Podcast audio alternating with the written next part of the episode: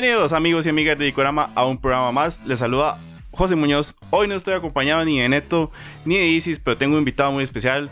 Les presento a Monty. Monty, ¿cómo va todo? Ma, muy bien, gracias por la invitación. Realmente hace rato que quería venir. Monty de Frecuencia 8 Bits. Sí, Frecuencia 8 Bits, eh, un podcast que hacemos eh, de videojuegos, man. Entonces aquí están apareciendo las redes para que vayan, les den una vuelta y vean qué buen contenido producen ellos. Parte de lo que quería que Monty viniera es porque tenía un tema muy especial que tenía abandonado y quería tratar hace rato y, y usted es como la mejor persona que podía tratar este tema. Oiga, qué cool, Porque creo que es como el más, más fiebre de esta saga. Y como pueden ver, la mesa y es spoiler. Vamos a hablar de The Legend of Zelda. Sí, ma, la verdad es que muy tuanis y creo que fue el momento perfecto ya que, di, pues, eh, tiró como el nuevo trailer, ¿verdad? En el último Nintendo Direct de... Que no le tenía a nadie mucha fe. No, no, no, no, más bien, eh, de lo que hablamos en el programa es que los Nintendo Direct más bien le hacen un callo en el corazón a uno porque... Por eso mucho mismo, refrito. uno ya no espera nada No, ellos no, no. mismos. Y usted dice, ma, qué pereza, nada de Zelda. Ma, y tiraron, no sé ni cuánto fue, 30 segundos, ¿verdad? No sé, Ah, 20 mm, segundos. Ajá. Pero chivísima, o sea, para mí eso hablando un poquito más del corazón y, y ya. Ya, por, un poco. nos, da- nos dieron fecha, nos dieron título. sí, nos dieron un título, eso está chivísimo, ma. O sea, ya, ya no es un Breath of the Wild 2, Ujú. ya es The Tears of the Kingdom, ya es que otro está, vibe. está medio emo. Sí, sí, sí. De hecho, el nombre no me gusta mucho. No lo escuché en japonés, pero el, el término Kingdom me suena como, como a Mickey. Ah, sí. ride, ¿verdad? Pero, pero está bien, ma. Yo creo que es falta de costumbre. Sí, sí, pero bueno, ahora sí, antes de empezar ya a hablar propiamente del programa, vamos con los datos de la semana.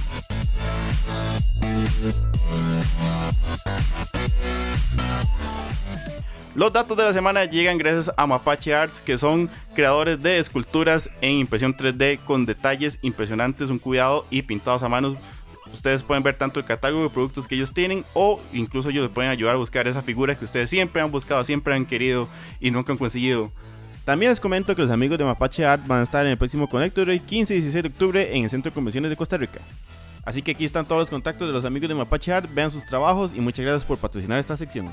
Vamos a compartir tres datos nada más para empezar. Breath of the Wild es el juego más vendido con 21 millones de copias vendidas Ma, de la franquicia. de la franquicia. Ah, sí, es que eh, yo creo que enjauló muchas generaciones de Sí. jugadores. Y el menos vendido es el Four Swords. Eh, Como creo menos de que un millón. Sí, creo que es por una. O sea, la- el problema es la limitante de tener que encontrar a cuatro personas para poder jugarlo. Sí, sí, Ah, los sí. entienden lo que es ser gamer. El nombre Zelda viene de la esposa del escritor Scott Sí. Fitzgerald, Zelda Ujú. Fitzgerald, que ahí se basaron en el nombre de ella. Y al final hay como todo un juego de que el, Robbie Williams le pone a la hija así. Ajá, y la Por pone a juego. presentar juegos ahora. Ajá. Y hay un personaje que es como un tributo a Robbie Williams. Sí, en Breath of the Wild, correcto. Y lo que tenía el último dato es que Epona se llama así porque es la diosa De los caballos. celta de los caballos. Uf, claro. Así que esos eran los datos de la semana gracias a Mapache Art.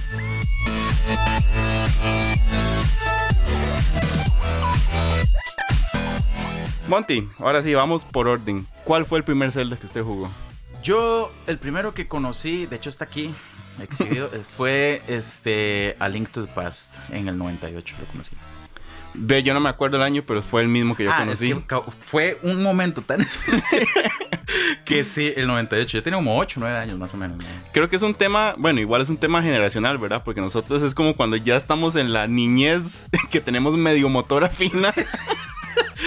Y estaba el boom del Super Nintendo. Nosotros llegamos, ya había pasado el boom del NES. Siendo el, el Aliento de Paz, ¿usted se acuerda del momento en que usted dijo, ¿qué es esta vara? ¿Qué está Ah, pasando aquí? Sí, sí, y creo que el, el punto más, más increíble que me pasó fue como, uff, los tres primeros templos, derroté a este Mae, este Zelda quedó rescatada en, en el- en la iglesia Ajá, ajá. y me presentan el mundo oscuro. Ah, mae, sí. Y yo, ¿qué es eso? Uno, uno, ya va a terminar hasta los Sí, más. porque tras de eso costó y usted dice, ah, sí, es un juego largo. Ujú. No, hombre, mae, o sea, fue una vara. Eso, ese fue el momento, mae. Para mí, ese momento llega. O sea, yo amé ese juego y sigue siendo de mis favoritos, pero ese momento, llega un poco tarde porque es cuando ya en la pelea final con Ganon.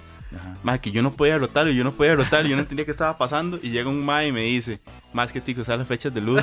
Y mae, entonces yo sentí que la vara era como un secreto de estado, como así, como una vara como que solo entre voces se decía. Qué raro, sí, y es que tras de eso, Bueno, yo no sé es qué tanto acceso tenía usted a las revistas, digamos, de Nintendo Power o, Ajá. o Nintendo Manía y estas varas. La, la mexicana. Sí, o, mm, o a los programas de Nintendo Manía que, que antes se transmitían y todo esto, pero de, al menos yo no. Y tras de eso no sabía inglés, mae. Ajá. Eso fue otra limitante súper ruda. ¿Cuál fue el momento en que usted sintió, mae, amo esta saga? Ah, So- yo soy de aquí.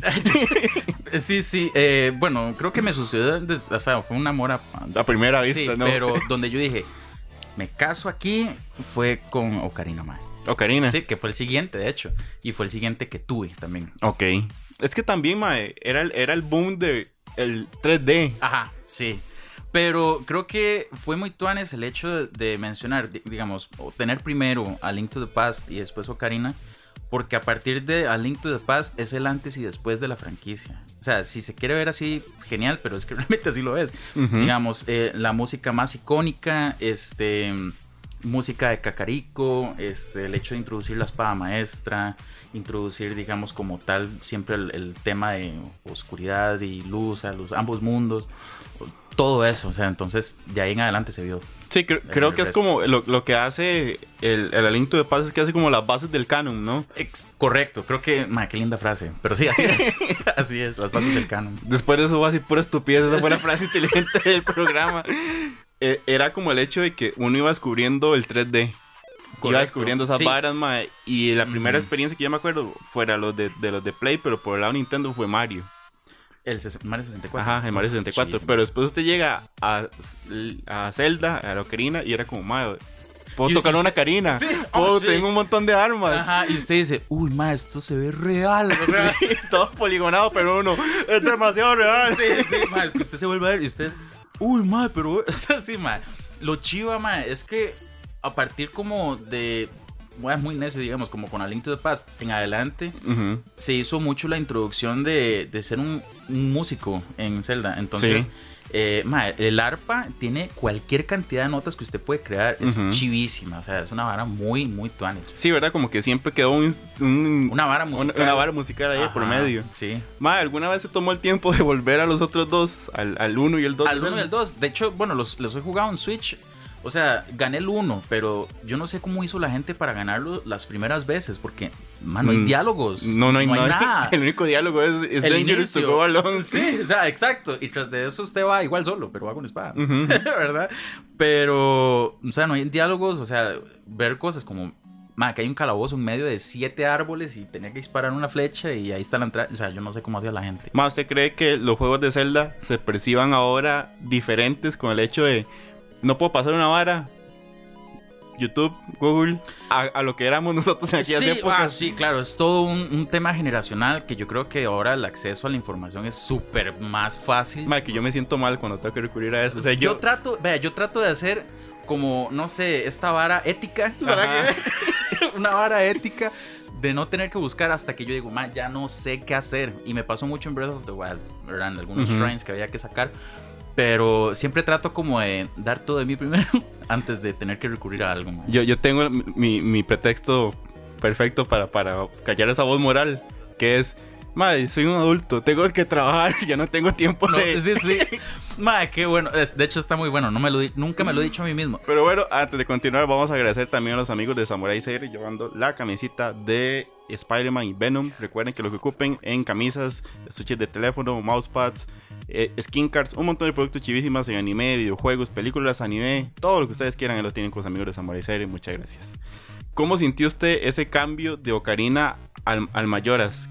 Que era casi que la misma interfase, pero una propuesta todavía era más oscuro, era er- er- tenía la vara la diferencia de tiempo. Sí, digamos, pues en cuanto a la jugabilidad, no hubo tanto cambio porque se usó lo mismo. Y la temática de tener que estar devolviéndose un par de días para que la vara no colapse es súper complejo, súper complejo. Y no solo eso, eh, creo que metieron como dinámicas muy inteligentes como poner canciones que eran de Ocarina, digamos, para tocar en la Ocarina y tener que ejecutarlas al revés. Ujú. Es chivísima, pero creo que la temática oscura y todo esto fue un cambio que usted dice, de, no, no sé cuál es el propósito de mi vida, digamos, ¿verdad? Pero es un juego raro, diría yo. Y hay un debate en que si es más oscuro Ocarina que Mayoras. Hay todo un tema detrás de eso. De la, la historia del Skull Kid es super güey. ¿sabes? Ajá. to- no, todos tienen una historia buena. Ajá. O sea, realmente, si usted se pone a ver la historia de Link, que es el mismo, tanto en los dos juegos, el quedó huérfano. Sí. Y, y todo el peso de, de salvar un. estaba sobre los hombros de un chiquito, Sí. ¿verdad? Que quiera o no, que Zelda fue Tuanis, ah, lo voy a volver para devolverle su vida y su. Mae, eso nada se recuperó nunca. Entonces, de pues trae, arrastra muchas cosas feas, digamos, para vivir una persona que de, se vieron tal vez hasta mejor representadas en, en mayoras, ¿verdad? Pero todo este tema de que es como un inframundo y, y- y toda esta vara de las etapas del duelo, y- es chivísima imaginarlo, pero de, realmente ya se confirmó, es un reino paralelo. ¿Qué cree que es lo que tiene esta franquicia que se separe y brille tanto de otras franquicias de Nintendo? la cantidad de información tan rica que, que da para que usted haga sus, sus propias conclusiones, sus propias teorías. O sea, la cantidad de información que hay de esto es, es una vara exagerada. Porque usted puede empezar como a especular teorías de razas, teorías de la formación de ciertos edificios, eh, teorías de, la línea temporal, que es un hipertema, ¿verdad? Ajá. Este, la Que no nos vamos a meter no, ahí porque porque... aquí nunca terminamos. Ajá. De hecho, el podcast hicimos como cuatro partes porque No, vara sí, exagerada. sí, sí, no, es demasiado ¿Verdad? complicado. Tras de eso se complementa en- con artículos como estos, mae, que usted dice, ay, más, es como una Biblia. O sea, Y que hay un montón de estos y que después Sí. sacaron mangas y que después...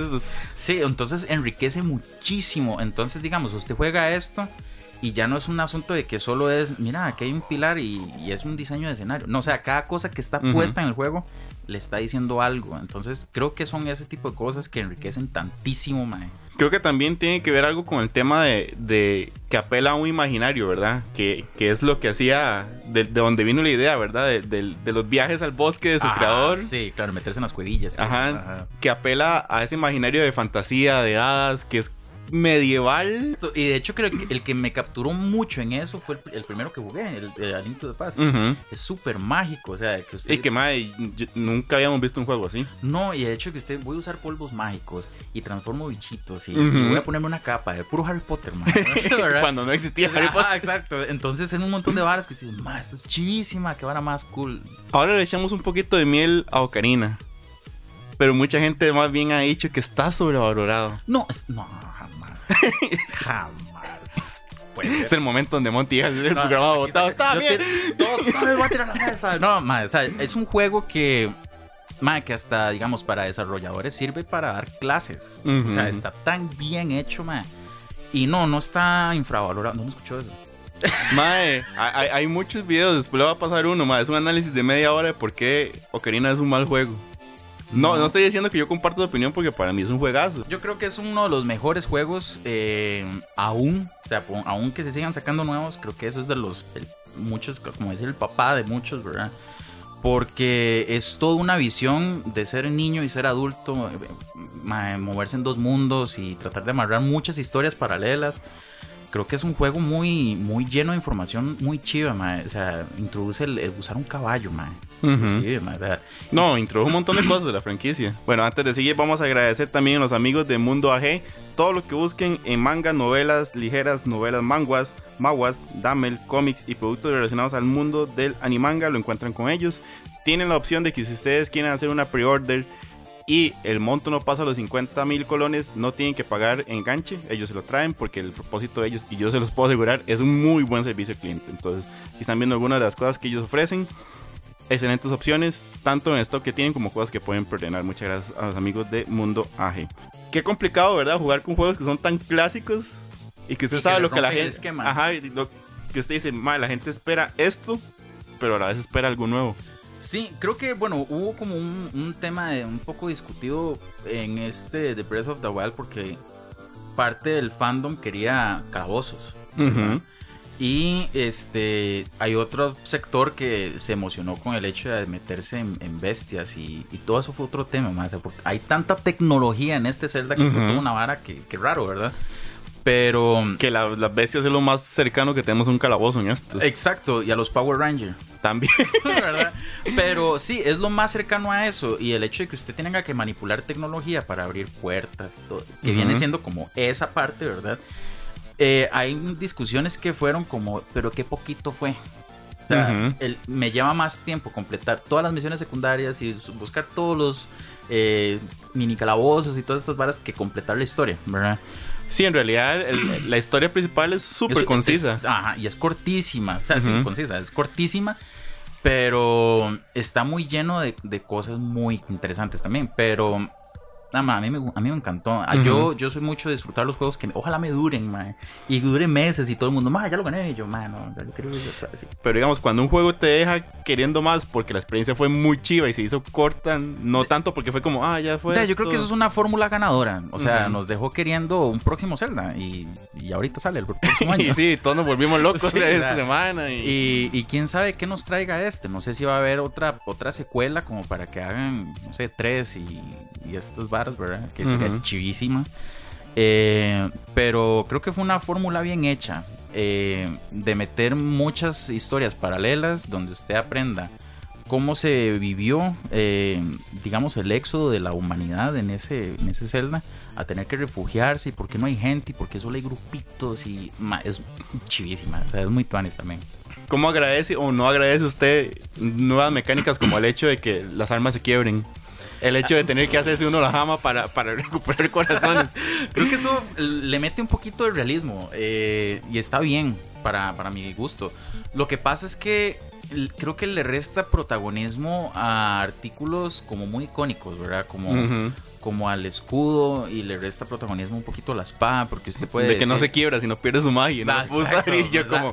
Entonces usted dice, no, no, al final prefiero eh, matar a un centaleón y dejarme el garrote, digamos, de arma que tiene ese mae, ¿verdad?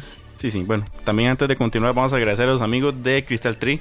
La jarrita que está usando Monty en ese momento de Crystal Tree que tiene aquí el loguito del Corama. Recuerden lo que ustedes ocupen en cristalería, madera o porcelana totalmente personalizable con lo que ustedes quieran.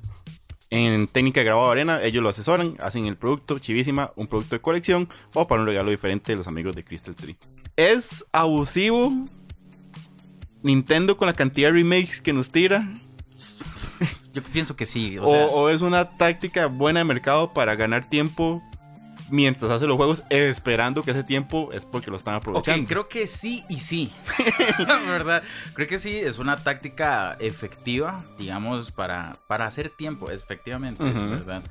Pero yo creo que hay, hay un cierto abuso en el remake. Porque ya usted espera como, eh, por, por ejemplo, en los Nintendo Direct, usted espera un 90% remakes y, y ma, el resto en cosas nuevas. Sí. Y que tal vez lo nuevo es, vamos a hacer el remake HD de ¿verdad? Y creo que Nintendo se ha enfrascado en hacerle remakes a juegos que ya de por sí tienen remake. Entonces, es que es de lo que le iba a decir. Hay juegos como el Wind Waker tiene dos remakes ya, Dos ¿no? remakes. Ocarina del Tiempo tiene como tres, man. Eh, en realidad, este Link's Awakening tiene tres también, tiene tres juegos. Que no hacen un remake del uno. Sí. Que no hacen un remake de A Link to the Past, Ujú. ¿verdad? Que yo digo, man, son juega, hiperjuegazos. Y los- Bueno, el, el A Link Between Worlds es como un remake 2.5. Ah, sí, sí, sí. Bueno, sí, si lo vemos así, sí. Pero de, es que no es el mismo. Sí, sí, no es el mismo, es una cosa de... Pero que yo lo sí, disfruté mucho también. es chivísima. O sea, la vara de, de meterse en paredes fue loquísimo. Que es raro porque si usted dice como, más es este juego pero metiéndose en paredes, suena como la vara más tonta. Pero, pero pero cuando usted lo juega, lo más supieron implementarlo súper bien. Sí, no, fue, fue una vara muy tuanis por... Yo creo que fue mucho para explotar la parte de 3D de la consola. ¿verdad? Ajá, porque era, era saliendo casi, ¿no? Sí, entonces sí, fue, fue muy tuanis, fue una dinámica que de hecho ningún otro Zelda tiene, o sea, no hay ningún otro Link que se pueda hacer pintura y creo que sí es un toque abusivo, mae, que, que, que a veces se enoja. Claro. No, no, o sea, a veces... A veces uno se enoja, pero ¿cuántos remakes ha comprado? Ah, mae, no, o sea, no, es que tras de eso uno es una persona que dice, estoy harto, pero lo voy a comprar. sí, estoy harto mientras saca la billetera. Sí, no es justo que me hagan esto, ¿verdad? Pero sí, creo que, que ha caído un poco en el abuso. Ok, ahora que estábamos también hablando del, del tema del, del título emo del nuevo juego, Tears of the Kingdom, ¿qué esperar de este juego? Sí, sí me considero un mae muy ñoño, o sea, digamos, porque Ay, paso no. viendo muy...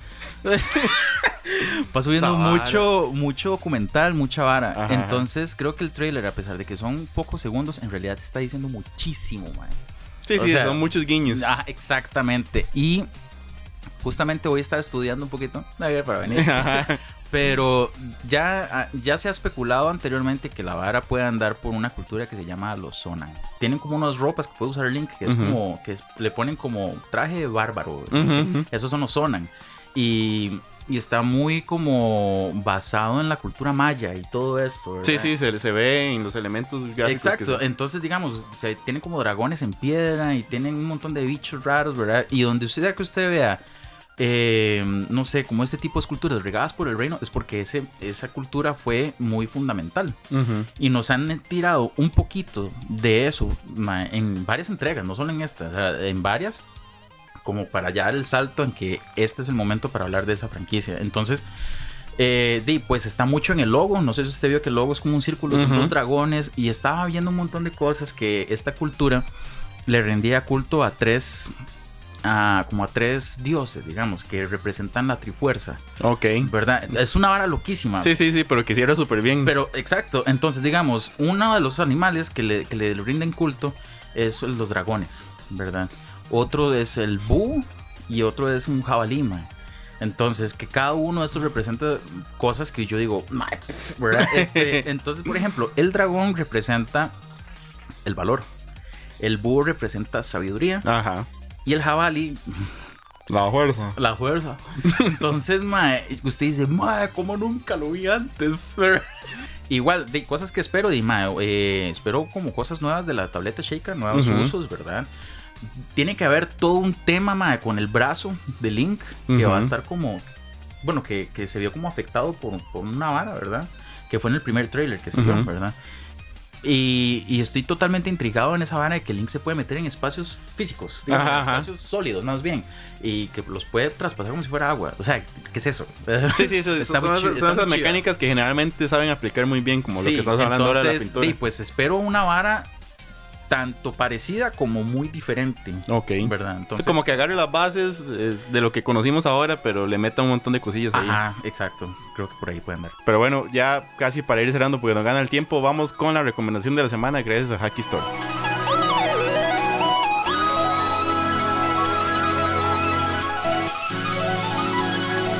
Y esta semana, en lugar de hacer la recomendación de la semana, cada uno va a hacer un top 3 de los juegos de Zelda. Entonces, Monty, por favor. Ah, bueno, yo creo que mi, mi top, así digamos, el, el primero sería A Link to the Past, por favor. Pero como el, como el top, top, top, como Sí, el más. para mí, ¿verdad? ajá. Porque es el que expone, como vos dijiste, las bases del canon. Güey, ¿ver- puño. ¿verdad? Las bases del canon. Diría yo que mm, Ocarina, Ok. porque es el que pone el antes y después con toda esta división de, de realidades.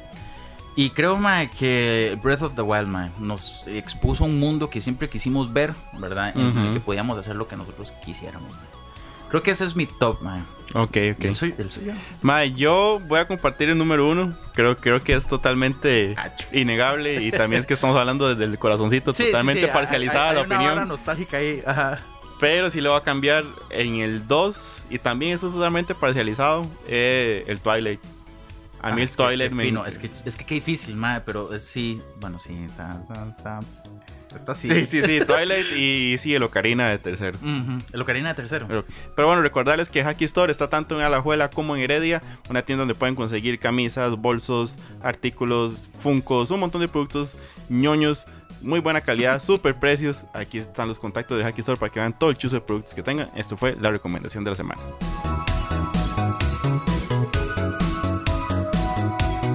¿Cuál es el Zelda que nunca recomendaría a alguien? Bueno, yo creo que el, el Four Swords, porfa. Pero es que ese ni deberíamos, ni, deberíamos nombrarlo. Yo es creo que, es- bueno, vea, ha- hay un tema muy controversial acá porque hay unos celdas que fueron hechos fuera del canon. ¿Usted sabía eso? los del 90, los del algo de CD. Ajá. Sí, pero eso también eso es una Eso es más bien al extremo. eso ¿verdad? sí, sí. Pero el Triforce, el Triforce Heroes, que Es como un no, tema parecido, ¿no? Sí, y lo, lo raro es que es el mismo héroe, o sea, es el mismo Link de A Link Between Worlds. ¿verdad? Pero hay una temática ahí como que lo hace muy distinto, o sea, como, como Link se va a meter a salvar un pueblo eh, que está en desacuerdo con una vara de la moda. O sea, una vara... Sí, de- de- desde la historia vamos mal. Exacto, entonces yo me quedo...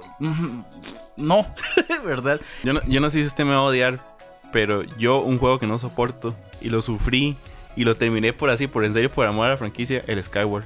Ma, vean, a mí me pasó eso. Lo que pasa es que me gustó mucho el desenlace. Pero yo en que fue- historia puede que esté bien, mae, pero la vara de que, tedioso. de que usted dependa del controlcito, Ah, pff, sí. primer punto en contra. Después, el, Ah, el, bo- historia. el bomb bowling es. Viera la historia que tengo en esa vara, mae. O sea, Y tener que pelearse con ese pelota negra de onda como cuatro veces. el. Ah, mae, sí, el, el heraldo, Eh, mae. sí, mae, o sea, ¿cómo vas a tirar el mismo jefe como cuatro veces en un Sí, juego? lo que pasa es que uno tenía dedos, el otro tenía un codo. el otro tenía el dedito salido Sí, sí, atrás. el del, del talón. Mae, o sea, la- sí, tiene razón. Yo creo que ese Zelda lo que tiene es una jugabilidad tediosa, mae. Sí, Eh, en esa historia es está muy bien porque en teoría es el primero en la historia, ¿no? Eh, correcto, correcto. Entonces cuenta un génesis de ese mundo chivísima, mae. La verdad es que yo lo estaba ya casi terminando. Y de, el Wii tiene esa vara del sensor, ¿verdad? Ajá. Que es un cablecito, o sea, que Es le pusieron un cable porque al chile, ¿verdad? Pero la verdad es que tenía una gata y se comió ese cable, mae. Y yo no me he dado cuenta. Mae, no me agarra nada, ¿verdad? Los sensores, nada. Y yo me acuerdo que en la universidad nos habían dicho que el fuego, mae, tenía como una vara infrarroja y no sé qué. Mae, entonces puse dos candelitas así en el tele, mae. Y funcionó, mae. Y, mae. Funcionó, o sea, el, el control agarraba una vara que no, no logro cómo explicar, pero una vara con el fuego. Madre, lo terminé así. Nada más no lo intenten a las 3 de la mañana. Madre, entró mi mamá, ¿qué está haciendo? Madre, a oscuras, madre, Sí, dos sí. velitas. Y yo, madre, vieras qué risa, pero lo logré, madre. Sí, tiene una jugabilidad eh, tediosa. Y más para el boss final, madre, que es una que es de- que de- depende del, Ah, de que sí, usted haga el movimiento preciso. Sí, sí, tiene razón. Creo que le voy a compartir eso. Que- Quedamos con el compromiso de hacer una segunda parte. ah, madre, por favor, yo quiero venir otra vez, madre. O sea, la invitación fue un chuzo. Yo siempre habría querido venir. Pero creo que un tema muy interesante es madre, las divisiones de realidades, las, te- las división temporal. Ujú. Eso es chusísimo. madre. Sí, e- este, este programa era como para hablar más generalidades. Creo Sí. que otros nos podemos poner más. Pero, ojalá pueda haber una segunda eh, parte. Ojalá la gente mae, también le guste. Pero creo que sería un buen tema. mae. Hay mucha tela que cortar ahí, mae, pero exagerado. Eh, Monty, invitar a la gente a, a que lo siga en frecuencia 8 bits, que ya me imagino muchos ya lo siguen. Ojalá.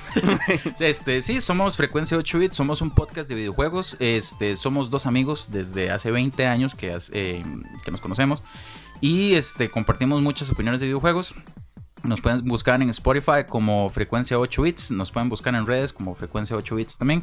Y ojalá este, de, pues nos sigan y compartan un buen rato. Eh, tiramos episodios todos los lunes, man. Buenísimo, para que le, los busquen y vean todo el contenido muy chido que producen ellos. Muchas gracias por haber visto el programa. Sigan las redes de Ikorama, tanto en Instagram, Facebook, YouTube, Spotify y las estupideces que hacemos en TikTok. Está muy bien. Muchas gracias a Monty por acompañarnos. Gracias, Cuídense mucho. Chao. Chao.